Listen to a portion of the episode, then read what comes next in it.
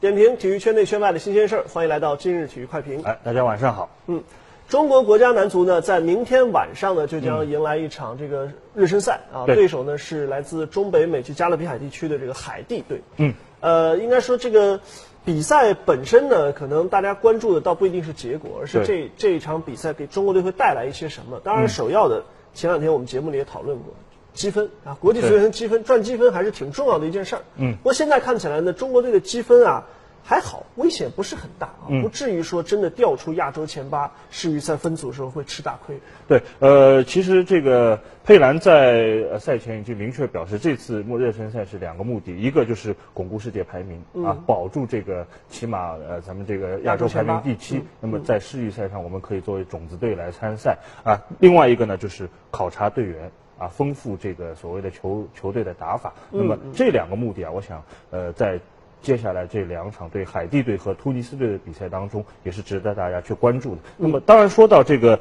呃排名的问题啊，我今天看了一一个这个比较专业的分析，好像是根据这个国际足联最新的一个计排名计算计算的方法计算方法，呃，中国队现在这个第七位是比较稳固。对，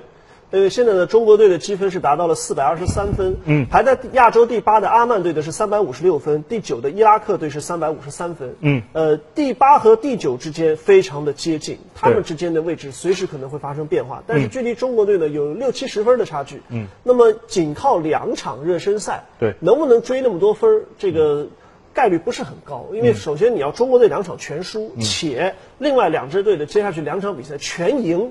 那还不一定啊，都能似超似过乎的可以还是追不上啊，似乎嗯还是还嗯中国追队不上还是优势比较明显啊。从这个意义上说呢，其实抢积分这个话题呢，前两天咱们是比较看重的，但是对现在仔细一算呢，会发现，呃，中国队领先阿曼和伊拉克的还是比较多嗯的。相比之下，这个倒不是很重要的一个呃看点了。对但是我觉得更主要的是，这次我们发现了佩兰在他的整个阵容当中，其实也招了很多新面孔。对有的呢是以前进过国家队，但是佩兰没招过的人；但有的呢是从来没进过国家队的。嗯对嗯比如这四位啊，张驰明、金洋洋、顾操、张璐。嗯，这都是第一次入选国足。对那么对于佩兰来说，一方面当然是因为有一些原来的主力受伤了，他嗯需要临时找些人顶替。但其实他也是通过这样一个，呃，把这些新人招进来，扩大了中国队的这个人才库。对，呃，我想佩兰这次招入了九名新人嘛，我我们昨天在节目当中也说了，分成三类人，对啊，像这个呃于大宝、冯潇霆他们这些是属于名将、名将级的，对啊，本身就是国家队的常客啊。另外一个是像顾超和张璐，他们是呢是属于在中超联赛当中也是征战多年的，也不算老将嘛，也是中生代中生球代员，对中坚啊、他力们量他们能够入选国家队也是基本上算是顺理成章的。那么，另外，呃，张驰明和金洋洋这两个人确实，呃，要要要必须对中超比较熟悉的球迷才能够听说过这两名球员的名字。当然，他们在联赛的前三轮比赛当中，应该说是让大家眼前一亮。那么，我想这个佩兰在这个时候大量招入新人啊，无非有几方面的考虑。一方面呢，我觉得像郑智这样的球员，蒿俊闵这样的球员，呃，事实上他在这个亚洲杯赛上已经这个证明了他们的价值，佩兰队他们非常熟悉的。你说在这两场热身赛当中，是不是一定要招他们？我觉得教练也有他的考虑。对啊，另外一方面呢，我想这次亚洲杯赛，中国队是非常。苦于这个后防线缺人，最终不得不用任航和张琳芃这对两个边后卫去客串打中卫，所以呢，佩兰也是痛定思痛。这次你看，这个招入金洋洋和顾操两名都是在呃俱乐部打中卫中后球卫卫球员， 那、我想他们应该是有机会可以上场的，甚至好像说顾操有可能会是打主力。对，呃，顾操呢要特别提一提啊，因为这其实是咱们一名上海球员，哎是正宗上海人。嗯，他呢在之前是参加过时运会的球队，他其实是八八年的。时运会按年龄段呢，应该是这个八六八七呃八五八六年龄段的，那么他属于是小打大的。那么当时在时运队里呢，是一个主力替补，也是中后卫上的替补。嗯，那么接下去呢，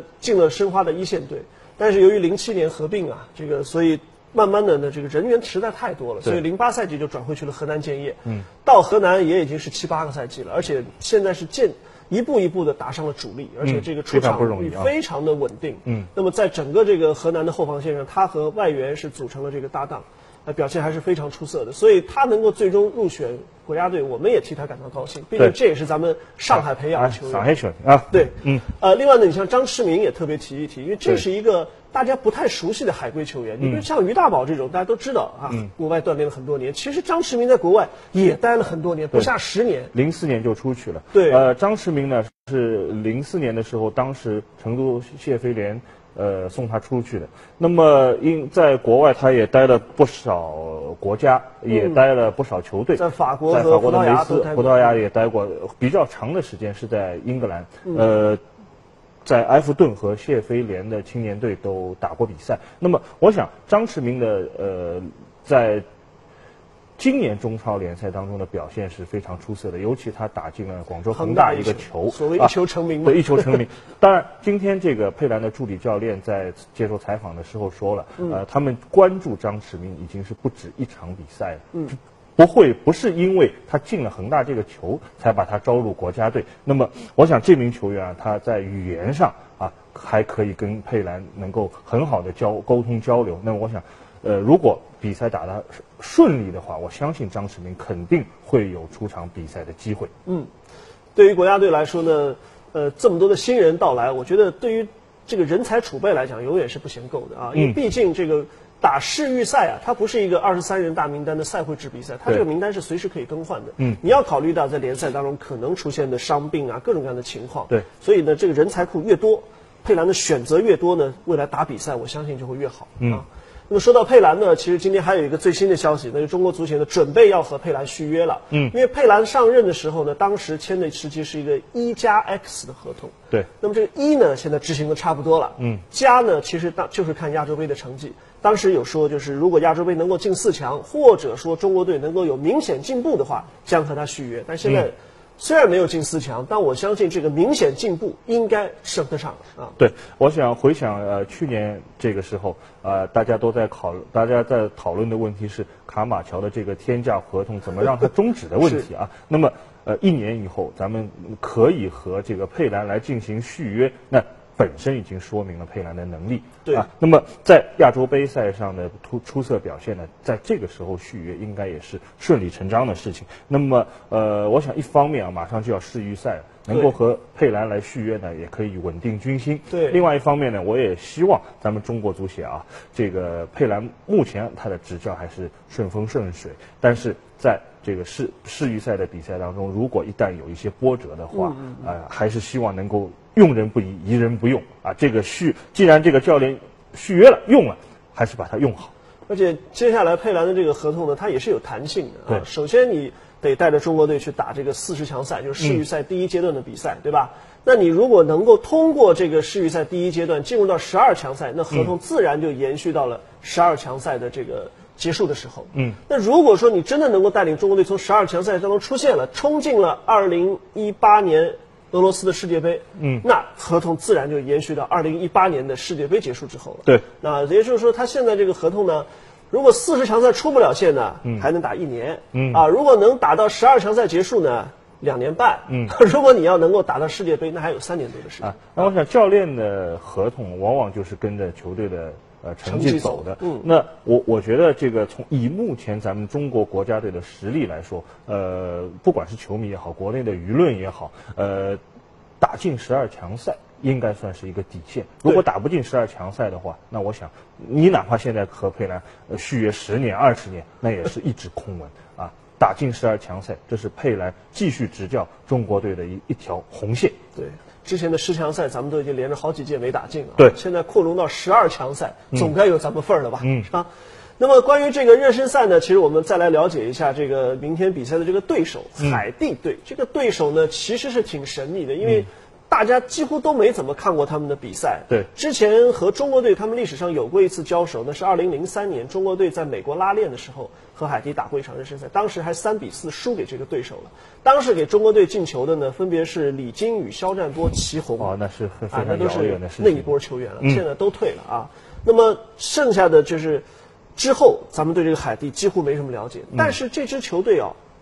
国际足联的排名居然比咱中国队还高一对点，中国队八十三，人家有七十七呢。嗯，而且海地队的世界排名比参加了2014年世界杯的洪都拉斯队还要高。嗯啊，那么这支球队总的来说实力还是比较强的，他们也打进过一次世界杯，就嗯一九七四年世界杯。但是呢，呃，当时也是创造了当时世界杯的这个失失利的记录啊。失球最啊，多，世球最多记录。 那么，呃，海地队说起来还是有一定的实力的。呃，这次来华的二十名球员当中，有十八名是在海外效力，其中有十二名球员是在欧洲效力嗯的。啊，不乏有在法甲、比利时联赛，包呃有还有这个波兰联赛啊、罗马尼亚联赛罗马尼亚联赛。那我想这些球员啊，是可能不是。不是这种欧洲一线的优秀球员，但是呢，他们能够在呃这些这些联赛当二中三流哦立的联足赛吧当中，嗯我觉得应该还是整总的来说还是呃这个实力应该不会太差。嗯那么说起这个海地队的主教练呢，叫克莱啊，这个嗯马克克莱，这个他其实也是一法国人，他是法属马提尼克岛的这个人。嗯那么按理跟佩兰算同乡了，都是对都是法国的啊。嗯，但是其实他们俩没什么交集， 据说这个在法国也不认识。嗯， 呃，算是这次带着这个海地队过来呢，跟咱们认识认识啊。而且这个主教练之前也执教过什么一些比较。呃，咱们没怎么听说过的一些国家队啊，又算是给咱们这个补一补这个地理知识这种感觉。那这次呃，这次中国队的两个对手海地和突尼斯呢，嗯应该说呃，他们的足球啊和法国足球还是有着千丝万缕的联系。对对啊、对海地本身就是呃，他们的球员基本上都能够说法语。嗯。呃，而且这个在法国联赛踢球也是比较多。啊、当然突尼斯队就不谈了，本身也是长期就是原来的教练亨利·米歇尔什么呃，这对对个对多梅尼克啊什么的原都都是法，完全都是受法国足球影响。是那么我想这一点呢，对佩兰来说啊，就是对对手的熟悉程度，可能咱们不熟悉海地队，但是这个佩佩兰兰可说不定，呃，他还比较，比如对对对海地队的情况啊了解多一点。嗯，因为毕竟他有语言方面的优势啊。对，而且呢，别看海地队的排名比咱们中国队高，但这个队啊有一个特点，就是他只在中北美地区比赛的时候呢表现还不错，甚至还一度拿到过中北美金杯赛的冠军啊。嗯。但是呢，一离开这个中北美到其他大洲比赛呢，这个基本上就没怎么赢过球了。嗯。所以对咱们中国队来说呢，我觉得别看人家排名高，但还是有机会去赢这个对手的。